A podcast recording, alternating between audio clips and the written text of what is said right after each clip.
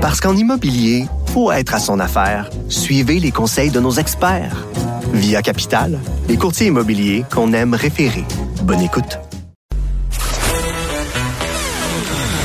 Entre deux lavages de main. On va ouvrir certains robinets. Vincent Dessureau commente l'actualité avec vous. Cube Radio. Un été pas comme les autres. Quelques nouvelles euh, en ce début d'heure. Sachez que c'est 164 nouveaux décès aujourd'hui. Euh, non, 164 nouveaux cas, le bien important. Un seul décès.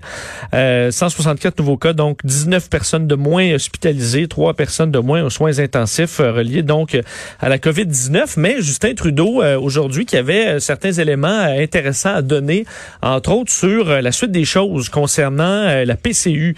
Alors, sachez que on va faire passer tous ceux qui touchent la prestation canadienne d'urgence sous le régime de l'assurance emploi. Alors, ce sera les règles de l'assurance emploi qui vont euh, qui vont tenir à partir du bout là, de, la, PCU qui euh, qui approche. Euh, on aura les détails dans les prochaines semaines. Alors, quelle sera exactement la façon de faire On ne le sait pas pour l'instant.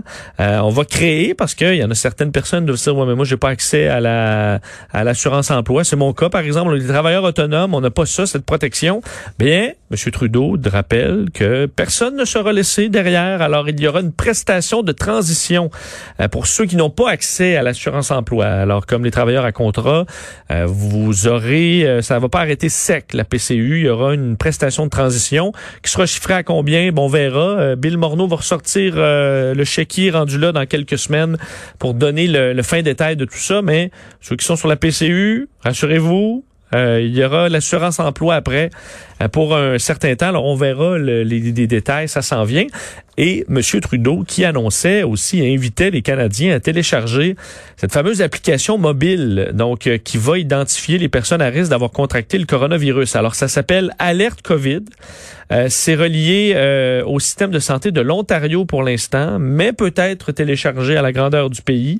Alors, ça permet aux gens de bon, anonymement être suivi là, par l'application. Et si jamais une personne se déclare comme étant euh, porteur de la COVID-19, mais ben, toutes les personnes qui ont circulé près de cette personne-là euh, seront alertées. Alors, si vous avez croisé dans le métro quelqu'un qui avait la COVID-19, qui avait l'application, vous l'avez aussi, la personne le dit, ben vous allez recevoir un message pour vous dire de vous isoler ou d'aller faire un test.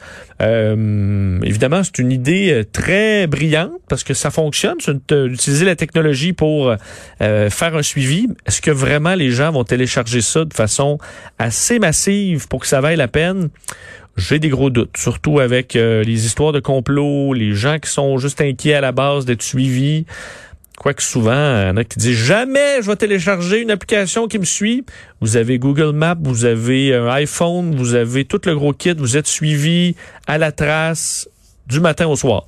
Alors, euh, c'est pas une application de plus ou de moins qui va y faire grand-chose à la différence, mais quand même, ça fait peur aux gens.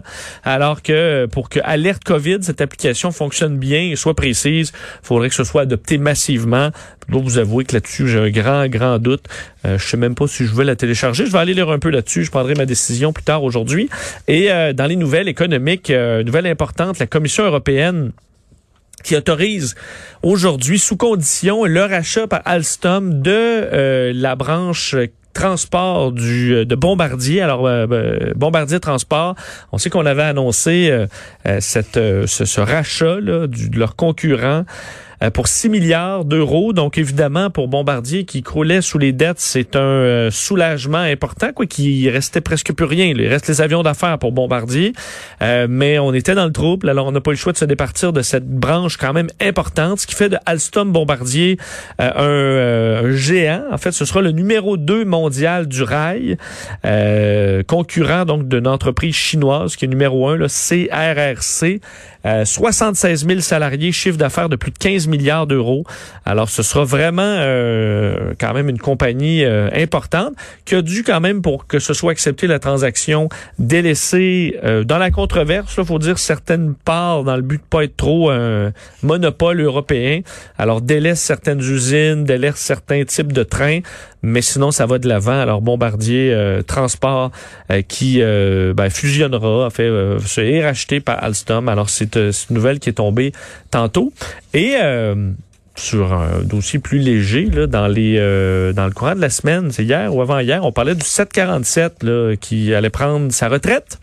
Bon, euh, Boeing qui va stopper la production de cet avion mythique. Puis on disait avec notre expert, Monsieur Anger, historien, que c'est un peu la fin des avions plus excitants, comme le Concorde, comme le 747 ou le A380, qu'on allait avoir juste des petits avions un peu plates bimoteur traditionnel, mais peut-être pas tant que ça parce que dans les dernières heures, Rolls-Royce, qui fait évidemment des voitures de luxe, mais surtout des moteurs d'avion, euh, vient d'annoncer un partenariat avec Boom Supersonic, compagnie honnêtement pour moi qui suis les nouvelles d'aviation, j'avais jamais entendu parler de ce projet-là. Boom Supersonic travaille sur une nouvelle version en fait de ce qu'on pourrait comparer au Concorde parce que d'ailleurs visuellement ça se ressemble beaucoup, un avion de passagers qui irait à Mach 2.2, donc euh, plus de deux fois la vitesse du son, et qui serait capable de faire des performances assez folles, capable de faire le traditionnel Londres-New York en 3h15, euh, capable de faire euh, également plusieurs plusieurs chemins. Par exemple, San Francisco-Tokyo en 5h30. on a donc plusieurs route comme ça, très populaire, qui pourrait être fait plus rapidement et à moindre coût que le Concorde. Si on se fie là, présentement, si on était en date d'aujourd'hui, un billet Londres, euh, Londres, New York, ça coûterait 12 000 dollars pour prendre le Concorde. 12 000 dollars. Évidemment, euh, ça avait un peu tué le marché, ces prix-là, tellement importants. Et avec le boom cette compagnie qui fait le Overture, alors cette espèce de descendant de, du Concorde, ce serait autour de 5 000 Évidemment, c'est beaucoup, mais c'est le prix de classe euh, affaires en général. Alors, ce qu'on veut, c'est faire des vols supersoniques, au prix de la classe affaires traditionnelle. Le problème, c'est que Boom n'est pas évidemment une immense compagnie, quoi qu'ils ont quand même réussi à accumuler plus de 150 millions euh, euh, dans les dernières années pour développer leurs, leur, leur modèle d'appareil. Mais on peut pas partir et inventer un moteur de rien, là, from scratch. faut euh, absolument qu'il y ait une modification faite des moteurs existants, sinon ça coûte trop cher. Et c'est là que Rolls-Royce arrive dans, dans l'équation. Propose de voir si c'est possible de modifier un moteur existant qu'on retrouve sur les avions qu'on connaît pour en faire des moteurs à réaction capables euh, d'atteindre des vitesses supersoniques, ce qui permettrait de sauver des années de recherche, évidemment probablement des milliards en recherche. Et si on y arrive, euh, d'ailleurs on commencera des tests avec un, ce qu'on appelle le baby boom, un petit, euh, à peu près gros comme un avion de chasse, qui testera un peu le concept de cet appareil-là.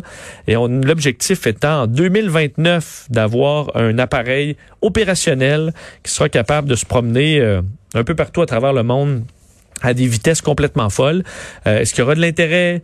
Euh, on dit que ce sera, euh, on, se dirige vers quelque chose de zéro carbone, mais ça va consommer trois fois plus qu'un appareil traditionnel. Alors, on va probablement compenser dans le prix en plantant des arbres. Je sais pas, on n'a pas dévoilé ce plan-là, mais est-ce que ça vous intéresse de payer ce prix pour aller aussi vite? Japan Airlines et Virgin ont déjà commandé, précommandé, évidemment, ça peut être annulé n'importe quand, 30 de ces appareils coûteraient à peu près 200 de dollars, ce qui est dans les prix, et permettrait de transporter 55 passagers à plus de 2000, à peu près 2600 km heure.